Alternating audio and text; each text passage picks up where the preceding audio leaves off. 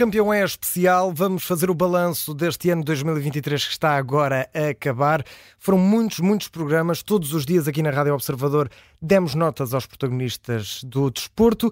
Ora, hoje temos aqui um trabalho duro. Vamos escolher os melhores, os que não estiveram tão bem e também aquilo que esperamos para 2024 em termos esportivos. Para isso, temos aqui uma autêntica equipa de sonho, um plantel de galácticos, Augusto Inácio, João Castro, Pedro Henrique, João Pinto, Luís Pinto Coelho e Gabriel Alves.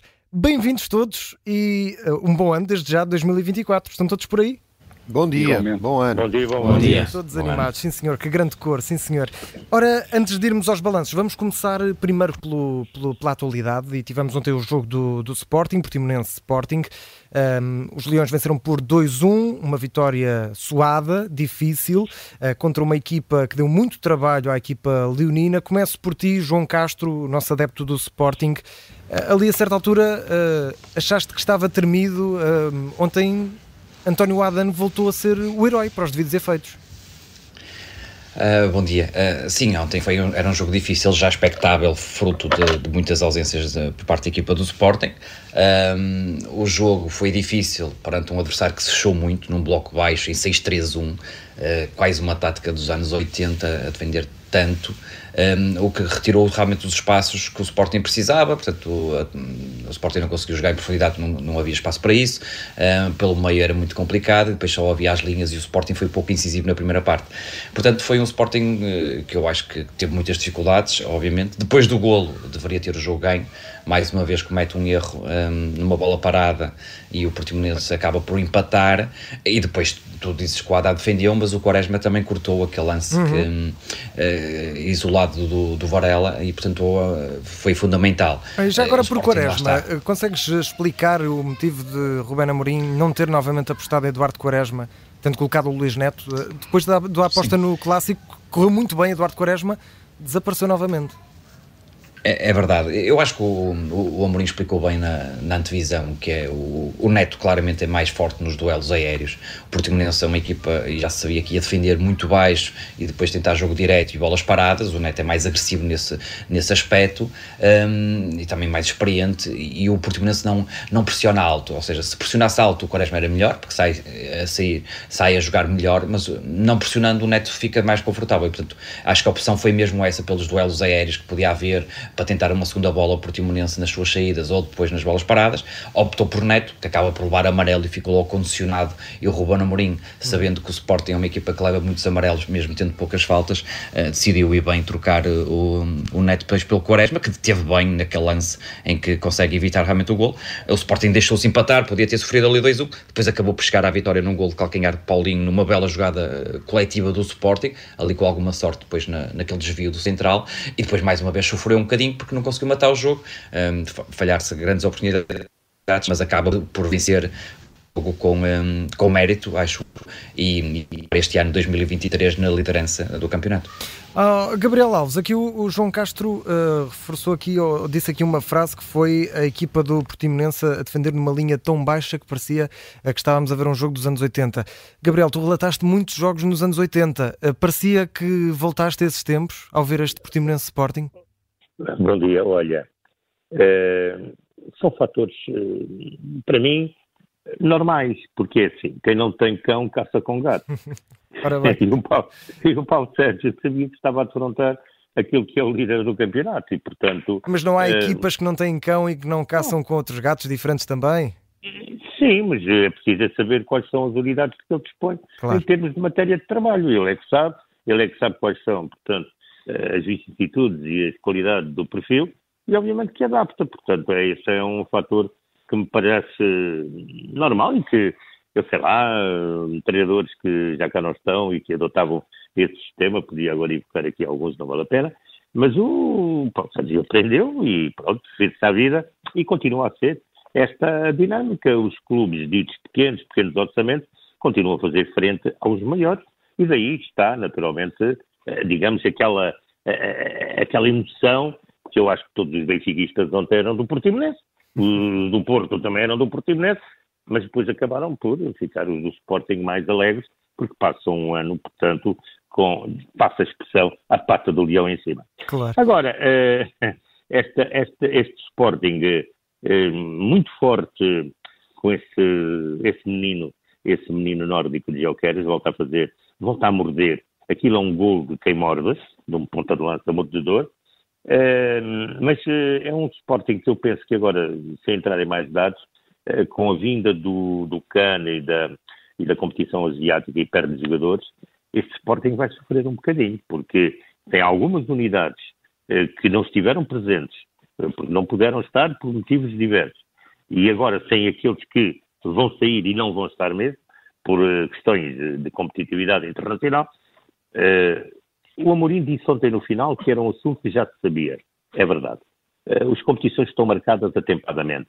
Portanto, agora resta saber qual foi o trabalho de casa que foi feito em Alvalade para que essas unidades possam vir a ser minimamente substituídas com a capacidade que o Sporting pretende. Claro. E Augusto Inácio, pegando precisamente nisso, bem-vindo também. Uh, achas que o Sporting tem esses meios para substituir nomes como Idamasa Morita, como Jenny Catamo, uh, mas principalmente Morita, porque ontem vimos um Sporting também sem uma peça-chave no meio campo, sem Yulman.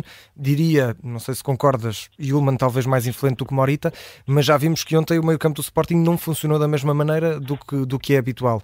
Uh, o Sporting tem esses meios para suprir estas lacunas que vai ter agora no mês de janeiro?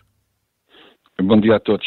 Olha, deixa-me dizer que o Ruben Amorim já disse que, aliás, indiretamente já disse que para vir alguém tinha que ser alguém que acrescentasse alguma coisa. Uhum. Parece-me que o Sporting vai ao mercado, aliás o Presidente do Sporting há uns tempos atrás disse que tinha 10 milhões para um médio, uh, e naturalmente que o Sporting vai entrar em janeiro sem menos três jogadores importantíssimos, neste, neste momento titulares da equipa de Sporting, e depois não é só o arranjo para a equipa principal, é depois o banco que o Sporting vai ter.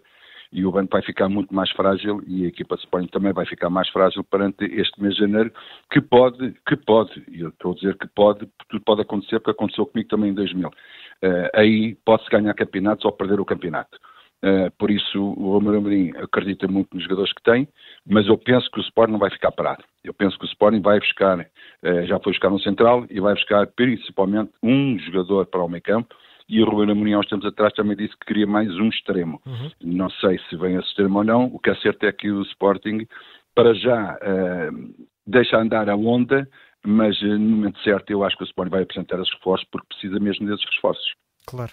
Ora, vamos aqui ao, ao, Pedro Henriques. Pedro, e há pouco no noticiário ouvimos aqui o Paulo Sérgio dizer, eh, aqui quase em uma inconfidência, que falou com o treinador, com, com o árbitro da partida, com o Manuel Oliveira, e que ele realmente admitiu um erro no lance anterior ao golo. Uh, há aqui motivos para o Portimonense queixar, tendo em conta que não é um lance que tem propriamente interferência direta, acaba por ter, de certa forma, alguma interferência.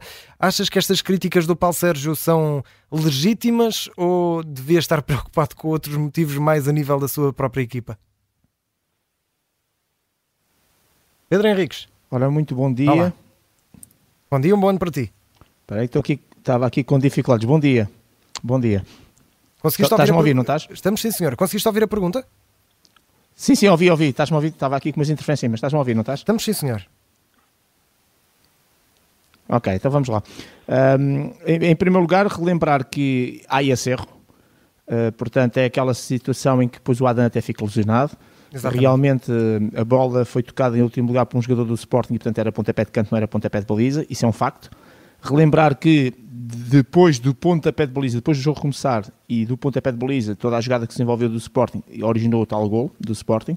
Relembrar que o protocolo em situações de gol prevê realmente a revisão da jogada mas a partir do momento em que há a chamada transição ofensiva, e aqui a transição ofensiva do Sporting é a partir do momento em que o pontapé de baliza é iniciado, portanto não prevê vir buscar, por exemplo, um, um erro uh, como esse, que é uma troca de um pontapé de baliza para pontapé de canto, isto para, para, as pessoas perceberem que o, o VAR estava limitado portanto, não podia fazer qualquer intervenção, ponto número dois.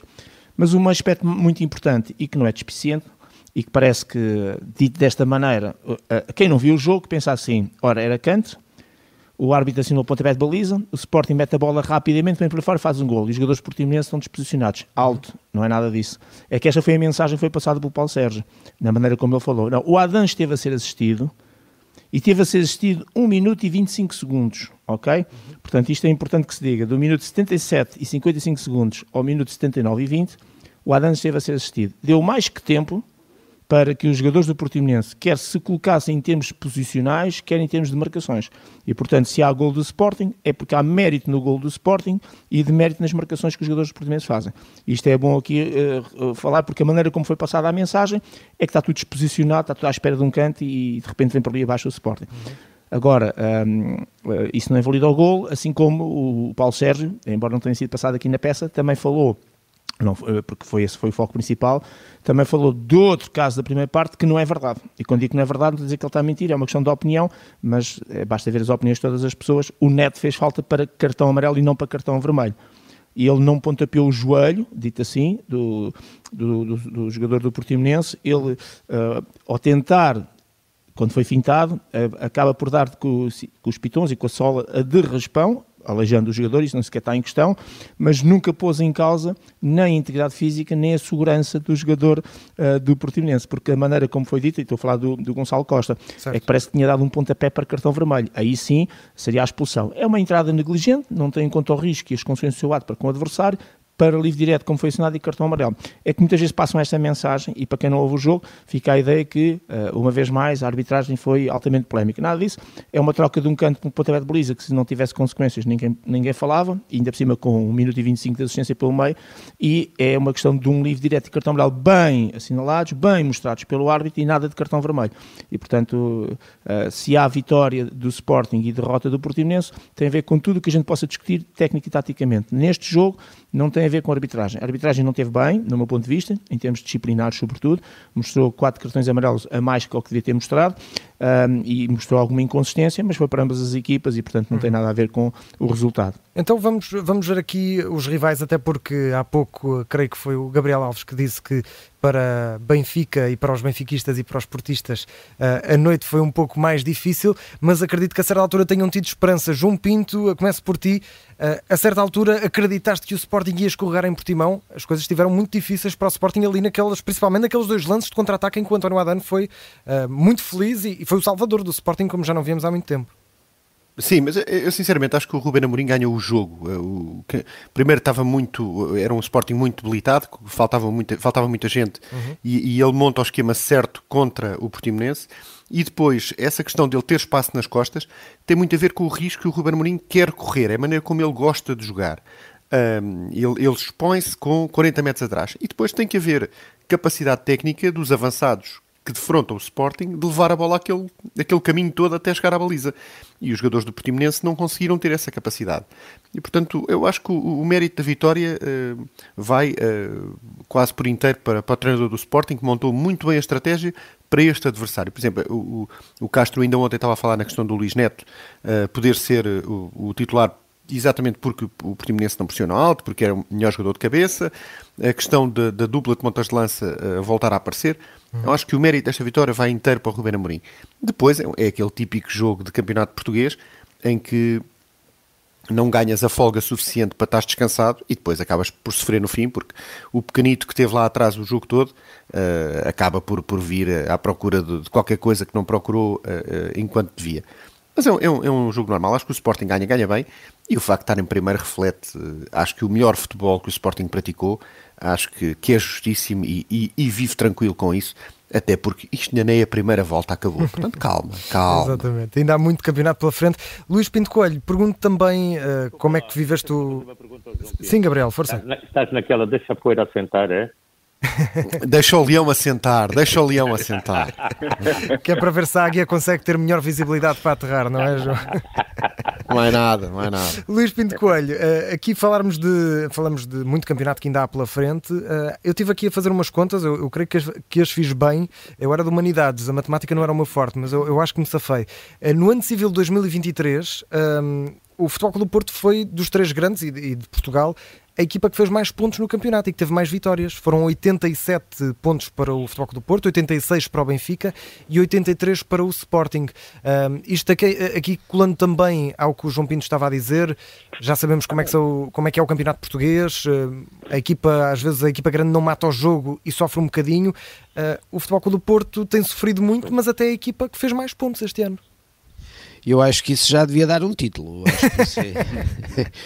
acho que era já um título entregue nesta, nesta parte do ano. Uh, mas mas o, o Sporting ontem uh, ganha bem. Num, o, o Portimonense tem ali, eu ainda acreditei depois do 1-1 e tem aquelas, aqueles dois lances do muito, muito perigosos, mas também é normalmente quem não consegue fazer um golo na, na cara do guarda-redes duas vezes, uh, pôs-se a jeito para, para depois sofrer, mas o, o, que eu, o que eu desejo mesmo é que é que o Chelsea em janeiro leva o, o, aquele, aquele sueco alto e loiro, porque como é que ele se chama, não é?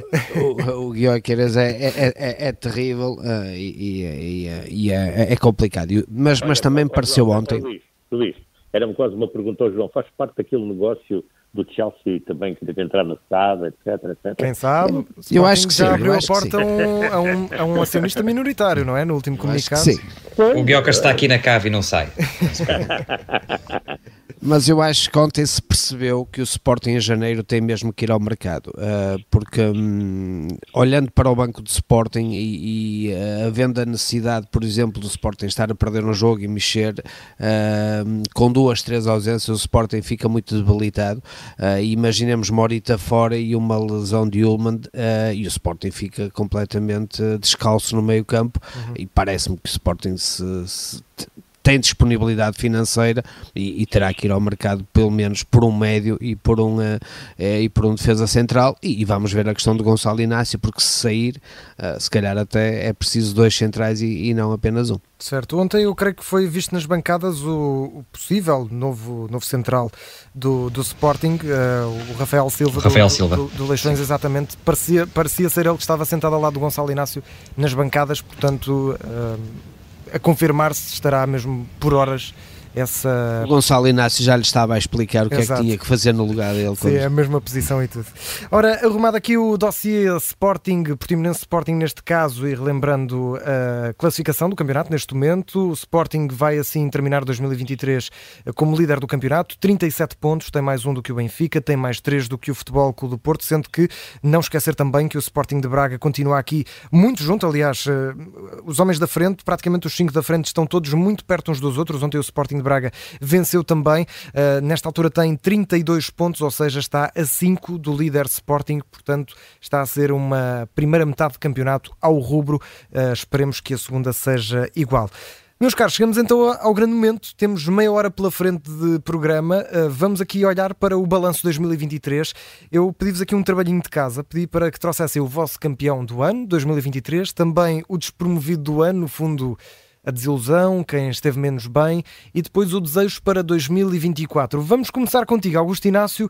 Começamos com o teu campeão do ano. Eu sei que é muito difícil, foram muitos campeões ao longo de todos os programas, mas para ti quem é que foi o grande campeão de 2023? Olha, que a lista é grande, a lista é grande. Ora, vamos lá começar. Campeão, uh, o Benfica, que foi campeão ao fim de quatro anos, certo. merece o destaque. O Porto, pela primeira vez, ganha a taça da Liga e também venceu a taça de Portugal. Uhum. A seleção nacional, que tem 10 jogos, 10 vitórias para o apuramento do europeu. A seleção feminina não só se apurou para o Mundial, como fez 4 pontos nesse mesmo Mundial, fez uma prestação muito boa. O Sporting Futsal foi campeão nacional e foi finalista das Champions, perdeu só nas grandes penalidades. A seleção nacional de futsal de sub-19 foram campeões europeus. O Yuri Leitão, campeão do mundo de ciclismo de pista nos Mundiais de Glasgow. O Bernardo Silva foi para mim o melhor jogador do, enfim, do ano eh, e por isso o Manchester City ganhou a Liga dos Campeões, o, foi campeão do mundo, uhum. ganhou a Premier League. É claro, tudo. também houve outros jogadores, mas Bernardo Silva é o expoente máximo. E na canoagem o Fernando Pimenta também venceu o ouro na K1, no Mundial de, de Alemanha. Oh, Augusto, mas assim é e... é fácil, escolheste uns 30. Espera aí, e o Cristiano Ronaldo pá, tem, mais de, tem mais de mil jogos, 54 gols, e, tem, e é o jogador mais internacional de sempre, tem, tem, 200 e, tem 205 jogos. Por isso, eu acho que estes são os destaques. Destacar uhum. aqui só um, uhum. então ponho o expoente máximo, o Bernardo Silva foi realmente o melhor jogador do ano. Para ti, seguias aqui no fundo o jornal A Bola que atribuiu como a personalidade do ano, Bernardo Silva é o grande campeão. Que nota é que dás ao Bernardo? É 19. Nota 19. Sim, senhor. Vamos ao teu despromovido. Quem é que para ti Uh, tinhas uma boa expectativa, desiludiu-te, esteve abaixo de, do esperado neste ano 2023? Olha, o Marítimo, que ao fim de 40 anos desceu de divisão, uhum. é, realmente foi uma grande desilusão. E, por que não dizer também, o Sporting, no ano passado, não ganhou nada e em novembro já estava fora do campeonato. Por isso acho que foram duas grandes desilusões. Muito bem. E desejos para 2024, qual é o teu? Em termos esportivos, desejo, claro. olha, o meu desejo, pois, a nível desportivo, a nível, a nível pessoal e para todos, claro, saúde, que é sempre o mais importante. Uhum. A nível desportivo, claramente quero que o Sporting não ganhe só o campeonato, ganhe tudo o que tenha para ganhar, mas claramente a prioridade será o campeonato nacional. Muito bem. O Ruben Amorim não escondeu ontem na conferência de imprensa esse desejo, essa, essa crença também no título de campeão nacional. Vamos ter ainda muito campeonato pela frente. Portanto, Augusto Inácio, tenho aqui já as escolhas definidas. Vamos a ti, João Pinto. Quem é para ti o teu campeão do ano 2023? Não sei se trouxeste também uma lista de compras como o Augusto Inácio. Não, é, o meu é simples. O meu campeão é o campeão. Uh, é o Benfica, que realmente voltou a ser campeão depois de não sei quantos anos. Uh, concordo em absoluto com a grande lista do, do Augusto, mas uh, o, meu, o meu destaque vai, vai para o Benfica, que já, já fazia falta este, este troféu quer, quer o campeonato, quer a supertaça. Foram, foram duas boas vitórias que já, que já faziam falta ao Benfica depois de uns quantos anos de, de segura. Uh, e que nota o meu, é que o, o, meu descampeão, o meu des... ao Benfiquinha, 20, 20, ao Benfiquinha E já agora, 20. se tivesses de escolher um campeão... É sempre, é sempre, mesmo tivesses, quando corre mal. E se tivesses de escolher um campeão do campeão, ou seja, o campeão Dizes. do Benfica, quem é, que, quem é que escolherias neste ano? Eh, se estivermos a falar de jogadores, o Osnes, que para mim foi o destaque do, do ano passado. Uh, depois acho que o Rui Costa montou bem a equipa de, de, de, à volta do futebol e o Roger Schmidt acabou por ser uma boa, uma boa escolha. Um, portanto, entre estes três, escolhes um e, e dizes à malta. Mas, mas toda a gente leva 17. Toda a gente leva 17. Sim, senhor. Então o descampeão, um, como disseste. Pois, o, o, o, descampeão, para mim, uh, o despromovido, uh, é, é de uma forma global, uh, o dinheiro do, do, futebol. Portanto, o Chelsea, o Manchester United, os projetos de Paris Saint-Germain, uhum. as confusões da FIFA e da UEFA e as competições a mais, esse, esse, esse influxo da Arábia Saudita, que, muitas, que agora começamos a ver os primeiros uh, uh, Firminos e, e uh, Benzemás a, a, perceber que aquilo afinal não é nenhum paraíso, um, esse influxo de, de dinheiro a mais no futebol um, para mim é o, meu, é o meu descampeão deste ano, que realmente foi, foi uma maluqueira e espero que, e sei que vai continuar, mas gostava que, que houvesse alguma regulamentação à volta disto, o tal fair play financeiro que, que tarda a chegar a sério. Certo. Não sei se entretanto já se esse, esse já é foi, descampeão. Não sei se entretanto já foi encontrado o Karim Benzema que estava desaparecido precisamente por aquilo que disseste de alguns jogadores que pois, entretanto está no barco do Neymar, está pois, no barco exato, do Neymar. É bem capaz no Cruzeiro. então e qual é o teu desejo para 2024 em termos esportivos? Uh, é que Portugal faça os melhores Jogos Olímpicos de sempre. Uh, este, este ano que entra agora é ano de Jogos Olímpicos e para mim essa é a competição mais bonita que existe é uma competição milenar que, que, que junta tudo o que é uh, ser humano deste, deste planeta e, e espero que Portugal uh, ganhe o maior número de medalhas, tenha o, a melhor participação de sempre. Esse é o meu desejo para 2024. Já conseguimos isso na última prestação, na, no, nos últimos Jogos Olímpicos, uh, no, no, no em Tóquio, creio eu. Uh, os, últimos, os últimos foram no Japão, se não estou em erro. Sim, sim, sim. sim, Tóquio, sim, sim, sim. Foram, foram uh, aqueles que foram adiados. E... Exatamente, sim, era por isso que me estava a baralhar, porque estava a fazer as contas, porque o Euro 2020 também foi em 21 uh, e foi, foi assim também, em 2021, mas é 2020 e tivemos a melhor prestação de sempre. Portanto, é, é continuar a, a, manter essa, essa linha. Vamos então ao Gabriel Alves. Gabriel, quem é que é o teu campeão deste ano, de 2023? Olha, eu poderia ter aqui também uma lista como tinha o, como o Augustino. Mas eu vou dar, é, porque assim, vou dar é, campeão a todos os dirigentes, treinadores, todas as estruturas é, das federações e ao Comitê Olímpico de Portugal que proporcionaram, e até há alguns clubes que também olham a matéria de esporte, não a matéria comercial só, até porque o desporto na sua globalidade. É negócio hoje em dia, uhum. mas olha o desporto diferentemente de 50 anos de democracia em Portugal.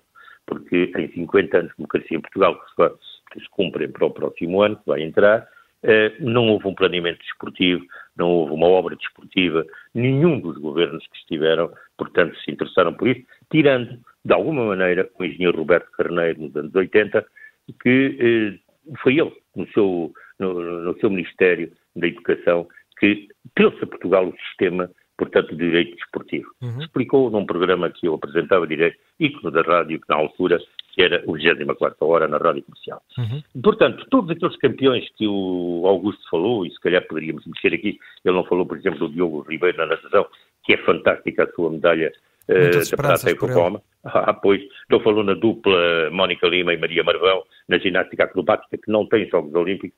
Portanto, no rugby, os lobos, atenção, que emocionaram este país, portanto, ele já falou no todos, portanto, e talvez ainda mais alguns haja, naturalmente não temos aqui, portanto, sempre para especificar, mas quero dar, portanto, essa nota alta a todos aqueles que proporcionam que estes atletas, porque há de facto juventude que quer desafios, que quer de facto eh, criar desporto em Portugal. Eu lembrarei quando a Espanha se candidatou a Barcelona 92, não se candidatou só à organização de uns Jogos Olímpicos. Criou matéria, base firme para que houvesse campeões em Espanha. E aqueles meninos em Espanha que tinham 7, 8, 6 anos, quando chegaram, os Jogos Olímpicos de 92 tinham 18, 17, 19, foram campeões. E daqui para cá, daqui para, daí para cá, a Espanha tem tido campeões em todas as modalidades, é tem tido ouro em todas as modalidades. E não só tem sido campeão, como tem dominado. Não é, não é apenas um pico, é, é constante. Não, exatamente. Não escolheu um Mundial de 2030 para estar estadão e estatuta e algumas pessoas. Provavelmente dá dinheiro ao turismo. Sim, pronto. É mais um. Uh, uhum. E que nota é que dás? É? É, essa, o esforço, Exatamente. o esforço poderoso, 20. Muito bem. O esforço e pelo danodo. Porque não é fácil estar sozinho neste, neste marco. Agora, no futebol posso falar e falarei com uh, na Seleção de Portugal. Muito bem, é, um, é, uma qualificação fantástica. E para Roberto Martínez, um treinador que chegou, um estrangeiro, que soube adaptar-se, que é social, que respeita o país, que respeita a sua língua, respeita os seus usos, respeita os seus costumes e está a respeitar aquilo que são jogadores, o que não quer dizer que tenhamos que estar sempre de acordo com ele. Claro. Agora, da equipa CR7, o que o homem o que o homem foi criticado quando saiu do Manchester United e pôs a nu, tudo, tudo aquilo, tudo aquilo que é o Manchester United, estamos a ver, não é? O Tenag ainda lá está, ele já se viu, olha, bem para ele, está saudável, não é? Pronto, ele está saudável, o Manchester United não está saudável. E esta é que é a verdade, e o Tenag ainda lá está, mas que grandes interesses se põem à volta desse treinador esse treinador holandês. Portanto, para ser 7 também uma nota bastante alta, e eu quero mesmo dar ali, eu, só não vou dar 20, vou dar 20 a outro, mas por 19, porque ele é um bom exemplo para muitos. Deixar aqui para o Abel, para o Luís Castro, para o Jorge Jesus, atenção está a tornar-se um treinador importante na Arábia. E para o Ruben Amorim, que é treinador, onde é que ele vai parar? Fantástico. Agora as minhas notas, vou dar para 20 ao Bernardo Silva. Para Silva de duas, ele não é muito de falar, conversar. Gabriel, estamos, estamos a ouvir-te um pouco ao longe, não sei se já estás a tentar entrar em 2024. Não, já não estou. Ah, agora sim. Não estou, e agora? Agora estamos a ouvir-te melhor, sim. Dou-lhe 20 ao Bernardo Silva, porque de facto, em duas entrevistas mostrou o que é a inteligência em pessoa e o que é a inteligência do futebol. Bernardo Silva é um desafio ao futuro e é português, portanto tem vindo. Eu, ao par dele, só ponho esse jovem Bellingham, quando uhum. se fala que este e aquilo custam 120 milhões, aqui em Portugal, 150 milhões é tudo, ele custou só 100 milhões. E como ele dá prazer, como ele dá prazer ao mundo de outros jogar futebol. Sim. Bellingham, Real Madrid. Pode ser um futuro bolador. E quem é o, o teu despromovido este ano? Quem é olha, todas estas questões, olha, por exemplo, o Presidente do Boa Vista, com aquela frase, eu pensava que isso já não existia, mas infelizmente parece que é não é só o futebol, é também noutras atividades que estão por aí. Sabe que aos fim de 50 anos de democracia isso não era, não era viável. Hum. Mas a verdade é que há. Portanto, para mim, tudo o que se passa nesta questão dos dinheiros não se pagar, os atletas não terem, e depois ainda se vir dizer que dois meses, pronto, tudo o que está, eh, portanto, acessório a isso e que vem com isso, é de lamentar profundamente e acho que já precisa olhar para tal. E desejos para 2024, Gabriel, em termos desportivos? Olha, desejos para 2024 é que haja de facto um novo governo que vai que vai chegar um projeto desportivo para Portugal, seja, e que haja um ministro, haja um ministro do desporto, e que haja um projeto desportivo. Não haja, é, esqueça lá o Mundial 2030, isso não é projeto desportivo, isso é um negócio. Com o Sr. Seferino e com o Sr. Uh, com o Sr. Presidente da FIFA. Uh, isso é que eu desejo e que Portugal tenha, com estes jovens todos de que eu e Augusto Inácio já aqui falámos, uma boa presença nos Jogos Olímpicos de Paris, que é de facto o grande evento de 2024. E que tenhamos aquilo que sejamos capazes uh, de concretizar aquilo a que dizemos que somos favoritos no europeu da Alemanha. Vamos ao Pedro Henriques. Pedro Henriques, começamos, como sempre, com o campeão. Quem é o teu campeão deste ano e que nota é que vais dar? Olha, o campeão tem uh, à, à, volta dele alguns destaques, já foram aqui falados, mas eu queria destacar e reforçar o City, Champions uhum. League, Mundial de Clubes, Liga Inglesa, Taça de Inglaterra, Supertaça Europeia e o Alan, pela UEFA, considerado o melhor futebolista. Tudo o que o City ganhou, ganhou uma das figuras incontornáveis que é o Bernardo Silva, por tudo aquilo que nós já dissemos aqui. Mas também uh, a referência ao Luís Castro, com as suas 52 vitórias, quer queremos que não, estamos a falar de 2023, foi o treinador no mundo que mais vitórias teve, e o goleador do ano, gostemos, não gostemos, achemos que está no campeonato XPTO, CR7 com 54 golos no mundo, e isto representa bem dois portugueses e a importância uhum. que tem. Mas o meu, o meu campeão de nota 20 vai exatamente para a Rádio Observador, porque uhum. uh, nós estamos num ano em que uh, mais de 100 trabalhadores foram despedidos no grupo da bola no grupo global média é aquilo que nós estamos a assistir. E quer queremos que não, com as dificuldades que existem, nomeadamente financeiras para todos os órgãos de comunicação social, uh, pelos profissionais que nós temos aqui, jornalistas, uh, e que tu aqui muito bem estás a representar, os nossos colaboradores, uh, dos diversos programas, um, eh, o Pedro Castro, que é o nosso líder, e o Grau uh, e, e, o, e, os nossos ouvintes que fazem com que isto tudo aconteça, faz com que aquele lema que nós temos, que é estamos em todas e aconteça o que acontecer, faz todo o sentido. E, portanto, nota 20, e vou dar esta nota 20 à Rádio Observador e, em especial, ao nosso programa, o campeão é, porque hum, tem sido uma constante, é de segunda a domingo e só não fazemos, sei lá, no, às vezes alguns dias especiais, porque o Pedro Castro não quer, porque a gente também estava cá se fosse preciso. Se fosse preciso, faziam de manhã, à tarde e à noite. Eu bem sei, eu bem sei que sim. Olha, obrigado, Pedro, é, é recíproco. E em sentido contrário, o que é que vais despromover este ano 2023? Olha, dos muitos casos foram aqui falados, eu vou destacar um caso que é o caso Rubialis. Uhum. 20 de agosto, Espanha em Sydney eh, era campeã feminina de futebol a nível mundial e depois tivemos aquela situação com o Presidente da Real Federação Espanhola que levou inclusive o Parlamento Europeu eh, em Estrasburgo, Estrasburgo, a debater a questão da violência e discriminação do género no desporto. Uh, isto revela bem que este caso passou muito para além daquilo que é a esfera do desporto e entrou naquilo que são os valores mais básicos da nossa sociedade. E acho que nos envergonha a todos nós, porque não é só a questão do caso Rubiales nesta questão do género, é muitas vezes depois levado para todas as situações que tivemos no mundo, de racismo, uh, todo esse tipo de discriminações, até orientação sexual, o que quer que seja, e portanto isso envergonha-nos enquanto sociedade, no meu ponto de vista, e, e este caso teve mais impacto por, por, pelo contexto e por ser no futebol e, e, ainda por cima numa final do Campeonato do Mundo. E portanto dou nota zero, vamos chamar ao caso Rubiales, à pessoa em si e naturalmente ao, ao, que, ao que representou esta circunstância e esta situação. E desejos para o próximo ano, Pedro, em termos esportivos? Sim, eh, eu tenho dois desejos. O, o, desejo, embora os Jogos Olímpicos sejam, claro, está uma competição extremamente importante e respeito que esse desejo também é importante para aquilo que possa ser a nossa prestação, para mim, é, amante do futebol dentro do, do desporto em geral, é revalidar o título de campeão europeu da seleção. Portanto, o meu desejo é sermos campeões europeus uh, ao nível de seleções e depois eu sei que isto sai fora da esfera do desporto, mas eu não podia deixar de dizer o seguinte, que são aqueles dois desejos que hoje, no momento em que estamos no contexto da nossa sociedade, fazem todo o sentido. A questão da saúde, que é o bem mais precioso que nós temos, e a paz, que é aquilo que o mundo neste momento mais precisa. Muito bem, Pedro. Uh, bem escolhido e vamos uh, agora até ao Luís Pinto Coelho. Luís, uh, quem é o teu campeão deste ano de 2023 e que nota é que dás? Uh, tenho dois, dois campeões. Eu, como vibro muito com as nossas seleções, escolhi uh, a Seleção Nacional de Rugby, uh, que fez um, um, campeonato no mundo extraordinário e, e, contribuiu também em muito para, para o crescimento da modalidade e o impacto que, que a modalidade naquele tempo da competição teve. Estávamos todos a vibrar com a, com a seleção. Sem dúvida. Um, e isso foi, foi, foi, foi, muito importante e conseguir uma vitória, por exemplo, contra a Fiji, que é um, um histórico da, da modalidade, foi extraordinário. Um, e depois também a Seleção Nacional de Futebol Feminino, uh, que também teve uma, uma, excelente presença no Campeonato do Mundo. Uh, e cá está, são duas, duas seleções que ajudaram a, e estão a ajudar ao crescimento das modalidades em Portugal. Uh, duas boas prestações, a Seleção Feminina com uma vitória e um empate, e empatar contra os Estados Unidos, por exemplo uh, for, foram grandes prestações que meteram o país, uh, colocaram o país a, a, vibrar com, com, as, com as exibições das, das duas seleções. Por isso, uma nota 20 para estas duas seleções nacionais. E quem é o teu descampeão, como disse há pouco o João Pinto, quem é o teu despromovido?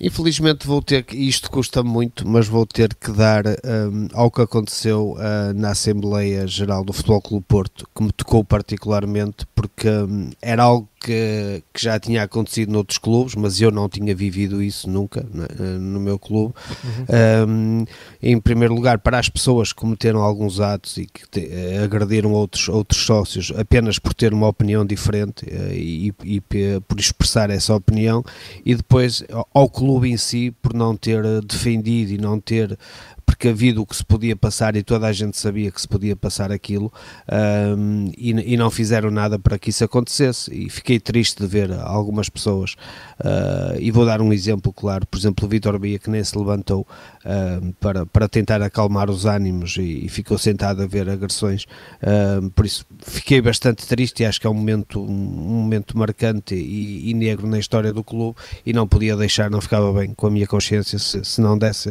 essa, essa nota muito negativa uh, para, para, para o que se passou nessa Assembleia Geral, para os adeptos em si que cometeram aqueles atos e para a direção que não, não soube defender os, os sócios que foram agredidos. E esperemos que no próximo ano, com as eleições do Futebol Clube Porto, uh, esses acontecimentos não voltem a acontecer, que sejam 2024 nisso muito mais calmo e, democrático, até porque vão ser eleições muito importantes para o Futebol Clube Porto. Sem dúvida. Luís Pinto Coelho, qual é o teu desejo para 2024? Não sei se é esse também. Não, o meu desejo, uh, cá está, vou, vou, continuar nas seleções, uh, que, que, é algo que, que, me diz muito e, e, queria muito que Portugal fosse campeão, campeão da Europa. Uhum. Uh, esse é um dos desejos. O outro desejo também é que a comitiva portuguesa nos Jogos Olímpicos consiga melhorar já os bons resultados que teve em Tóquio. Nós conseguimos quatro medalhas em Tóquio, em Tóquio foi o máximo que conseguimos e mesmo os outros resultados em termos de finalistas e semifinalistas. espero que Portugal com, consiga isso. Estamos a ter aqui alguns azares ultimamente. A Oriol Dongo partiu uma perna eh, há é cerca é de 15 dias. Uh, o próprio Pedro Pichero também está com alguns problemas físicos. A, a físicos, a, a, Patrícia Mamona também. A ver se recuperam é, para que Portugal possa ter aqui uma, uma grande prestação em Paris. E vão ter muito apoio, certamente, do, dos nossos imigrantes, mas também era um desejo que Portugal consiga, a comitiva portuguesa, um grande resultado nos Jogos Olímpicos. Claro que sim. João Castro, fechamos contigo, até porque estás em primeiro lugar no campeonato, ficas para último aqui na, na lista. Ora, quem é o teu campeão de 2023 e que nota é que dás? Olha, depois de todos de terem dito vários campeões que eram meus, sobretudo Pedro Henriques que me roubou vários, eh, depois falo com ele particularmente, eh, fica difícil. Mas eh, começar, obviamente, a nível internacional, Manchester City, tinha aqui já no meu caderno, incomparável o que conseguiu, e mediante, se fizermos aqui uma comparação linear com outros projetos, com, com tanto dinheiro, mas tem aqui um homem que para mim é, é fundamental, que é o Guardiola, e portanto vence tudo, e portanto é, é o campeão para mim internacional, claramente. Um, a nível nacional, o Benfica, pela, pela voltar a ser campeão e, portanto, um, depois até de ter vendido o seu melhor jogador em janeiro, conseguido ter sobrevivido na segunda volta. Um, foi por pouco, mas conseguiu. e, portanto, destacar isso. Uh, todas as seleções nacionais, uh, desde o rugby, handball, futebol, futebol feminino, todas as seleções e, e, as participações portuguesas, obviamente. Em, em termos individuais, destacar três portugueses. Cristiano Ronaldo acaba o ano civil como melhor marcador do mundo um, com 38, quase a fazer 39. Uh, eh, é fantástico. Uh, o Abel, obviamente, a reconquista do Brasileirão, depois do Botafogo ter sido quase aclamado campeão, ainda conseguir recuperar o título, é, é, é fantástico o trabalho. Acho que só mais an só daqui a, muitos anos é que muita gente vai perceber o feito do Abel no Brasil. O nome é Esqueta, uh, na NBA, o primeiro português na NBA, está, está a ter bons jogos no, no Celtic e acho que é importante essa, essa contribuição. E, um, e, portanto, em termos dos meus campeões, seriam estes, obviamente, um, porque eu acho que muita coisa foi, feita, foi bem feita no desporto português, sobretudo a nível de seleções, a nível de algumas participações até de clubes portugueses nas competições europeias, um, no futsal, obviamente, o Sporting também, mais uma presença da Champions, e portanto acho que Portugal está bem e está forte e isso é de salientar. E quem é o teu despromovido neste caso, em 2020? Olha, continuar Claro, claro, para mim continua a ser a Liga Portuguesa de Clubes. Um, não, não consigo perceber hoje em dia como ainda se permite esta situação como a Boa Vista, há a situação dos horários, eh, há a situação dos bilhetes um, muito caros para quem vai ver jogos fora e não há um controle rigoroso sobre os preços, há algumas determinações, mas não há controle. Há a questão da violência que a Liga também não consegue ajudar, não se consegue pôr câmaras obrigatórias em todos os estádios para punir severamente toda a gente. E, portanto, estas todas situações faz com que hoje em dia seja muito difícil, sobretudo aos adeptos irem fora. É, é, é uma verdadeira aventura um adepto ir fora, primeiro para conseguir bilhete, depois, se o jogo for um horário compatível, hum. obviamente, depois ficam em, em, condições deploráveis, de integradas, um, depois não se sabe as questões de violência, portanto, um, vai claramente a nota negativa para a Liga, é, é, muito bonito fazer a taça da Liga, é muito bonito fazer algumas coisas, mas as questões de fundo, de segurança, de, de conforto, uh, de horários para as famílias poderem ver o futebol, um, tem sido muito difícil e, portanto, fica aqui a nota negativa para a Liga Portuguesa de Futebol. E o teu desejo para 2024? Olha, o meu desejo hum, é que a Rádio Observador continue como está, uh, claramente, para mim é, é, é, líder e o Pedro sintetizou muito bem aquilo que, que eu acho da Rádio Observador uhum. um, e, portanto, continua a dar um, aos nossos ouvintes esta qualidade em termos de, de desporto. Depois, um, claramente, o Sporting campeão, isso não, não poderia deixar de esconder, e depois que todas as seleções portuguesas obtenham, e seleções e comitiva portuguesa nos Jogos Olímpicos, obtenham todas as vitórias e, e passar logo pelo futebol, uh, vencer o europeu seria fantástico novamente. Uma grande prestação nos Jogos Olímpicos, não será fácil, acho que será claro. dos Jogos Olímpicos mais difíceis para Portugal, uh, não será fácil. E depois todas as prestações, obviamente, de, de participantes uh, portugueses nas competições europeias, quer seja em basquete, handball, futsal, hockey patins, porque eu acho que Portugal tem muito a conquistar. Portanto, passa muito por aí pelas seleções, é esse meu desejo. A nível mundial, o Pedro acho que disse tudo, a saúde e depois a questão da guerra, sobretudo na Ucrânia e sobretudo na Palestina, que nos devia chocar a todos enquanto seres humanos, porque realmente tem sido lamentável e, hum, e acho que a humanidade não está a evoluir de acordo com como deveria evoluir. Sim, senhor, foram muito boas escolhas de ambos. Se me permitem, hoje também trouxe aqui as minhas. Eu sei que normalmente o moderador não dá, não dá os campeões e também não dá, neste caso, o despromovido, não costumamos ter, mas eu aqui trago como o meu campeão deste ano o João Almeida, ah, porque não, não costumava ver muito ciclismo, vou admitir, mas este ano ah, acabei até mesmo hoje, dentro. Hoje, sem exceção, vá. Exato, vá. Hoje, hoje posso, hoje posso. Ah, mas eu lembro que até dentro do campeão fomos acompanhando a, a jornada histórica do João Almeida no, no Giro e o pódio histórico conseguiu. E portanto, o meu campeão é o João Almeida. Eu fui fazer reportagem na chegada dele ao aeroporto e foi algo como, como eu não estava à espera e como nunca tinha visto. Uma sala cheia de jornalistas na sala de imprensa do aeroporto, toda a gente a querer perguntar tudo e mais alguma coisa ao João, e, e notava-se claramente que estávamos ali perante um menino que pode fazer história e que vai fazer certamente uh, no futuro. Agora é apontar ao tour que, que é o que ele quer fazer. Uh, como de despromovido, a minha escolha vai, vai para o Manchester United, que foi um clube que marcou muito a minha infância por causa de um senhor chamado Cristiano Ronaldo e que este, este ano, e nos anos anteriores, mas este ano, uh, é, é muito difícil ver sequer o Manchester United. E também para o caso Rubiales, e aí não é preciso fazer qualquer introdução e para 2024. Olha, o meu desejo é continuar a fazer o programa convosco. Uh, continuamos a ter aqui um painel 5 uh, estrelas. Florentino Pérez ficaria envergonhado com os galácticos que escolheu. e também o desejo que consigamos aqui cumprir vários, várias conquistas à cabeça o Euro 2024. Até porque vamos lá estar e esperemos trazer, esperamos trazer também o caneco aqui de volta para, para Portugal. Meus caros, foi um gosto estar, estar convosco. Augusto Inácio, João Castro, João Pinto, Luís Pinto Coelho, Gabriel Alves, Pedro Henriques. Hoje tivemos casa cheia. Foi um bom sinal, um feliz 2024 para todos vocês e com muitas conquistas e muitas medalhas de ouro. Muito obrigado. Bom, bom ano para todos. Bom, bom ano. Bom ano.